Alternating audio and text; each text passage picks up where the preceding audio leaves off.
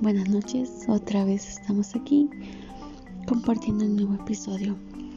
Vamos a hablar, y esto me parece muy gracioso, de reírse de uno mismo. Les voy a comentar. Mi exnovio y yo teníamos un chiste en particular. Cada vez que yo me caía, me decía, honey,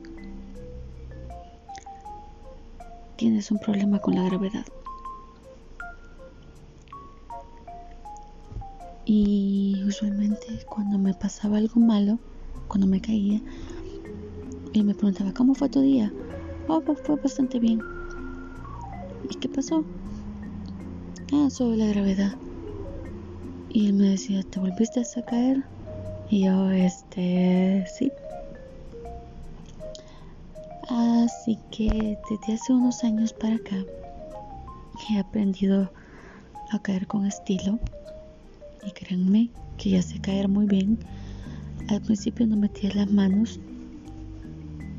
ahora ya las meto. Eh, de hecho esta semana tuve un encuentro cercano con el suelo fue asombroso ver cómo caí en cámara lenta. Y lo más increíble es cuando me preguntan qué te pasó. Mm, ¿Cómo decirle a mis hermanos que me caí? Sin sonar sarcástica. ¿Cómo le dices a la gente cuando te dicen qué te pasó sin sonar sarcástica? Y de hecho ha sido bastante divertido porque últimamente que me levanto de la cama pues termino cayéndome de la cama. Mejor dicho no me levanto me caigo de la cama. Ruedo de mi cama y caigo al suelo. Lo gracioso y lo bueno al menos para mí gracioso es que mi, uno de mis perros duerme en mi habitación. Entonces cuando yo voy para el suelo el perro no encuentra dónde correr porque es un poco estrecho. Y yo trato de evitar caerle encima al perro. Entonces los dos estamos como este midiéndonos. Si me imagino que el perro dice esto va a caer a la izquierda yo me muevo a la derecha. Si va para la derecha yo me muevo para acá. Se va de espalda yo tengo que irme para este lado yo creo que el perro se ha vuelto un experto en deducir cómo y dónde voy a caer. Así de simple. Así de simple. Yo creo que he perdido la vergüenza, me he caído en las calles, me he caído en el hospital. Y como yo digo acá, he medido las calles. Y tengo el bastón esto es nueva adquisición. Y siguiendo con la trama del nombre, también tiene un apellido Adams. El de dos Adams, de un bastón de cuatro patitas. Ha sido bastante bueno, la verdad. He evitado que tenga encuentros de tercer tipo con el suelo. Y hay que aprender a reírse porque así es la vida. Te caes, te levantas, te caes, te vuelvas a levantar. Trata de no pegar con la cara, porque si no te va a quedar un moretón. ¿Qué le haces? Uno piensa que um, que eso de querer levantarse solo es una expresión pero encierra una gran verdad porque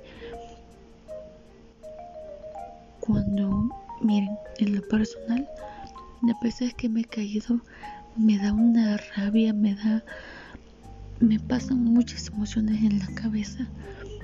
No me gusta que me levanten porque siento que es humillante y trato de levantarme, pero también el hecho recibir ayuda es otra forma de, aprender humildad y también te enseña a saber dónde poner los pies y uno va poniendo los pies como en puntillas para no volver a caerse. Y lo mismo es con la vida, como lo mismo es con esta situación. Es aprender a sobrellevarla. No crean que estoy conforme y no crean que es fácil. No crean que me gusta caer con estilo. Pero he aprendido a reírme de mí misma y tengo un humor bastante negro. Y mi pobre perro ha tenido que aprender a quitarse del camino. Porque peso. y es un perrito chiquito. En términos, un mediano.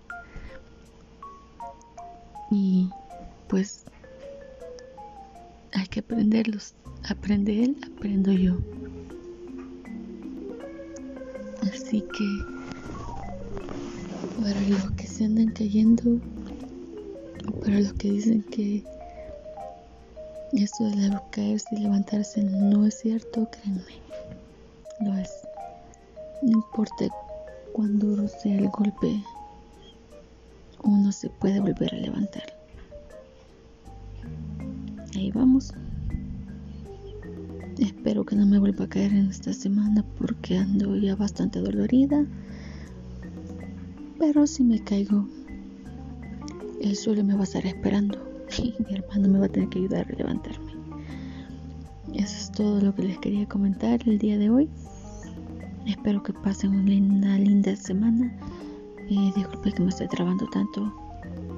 La hora estoy, yo debería estar dormida, así que me voy a dormir, si no me van a linchar. Pasen una linda semana, como les decía, y seguimos en el próximo podcast.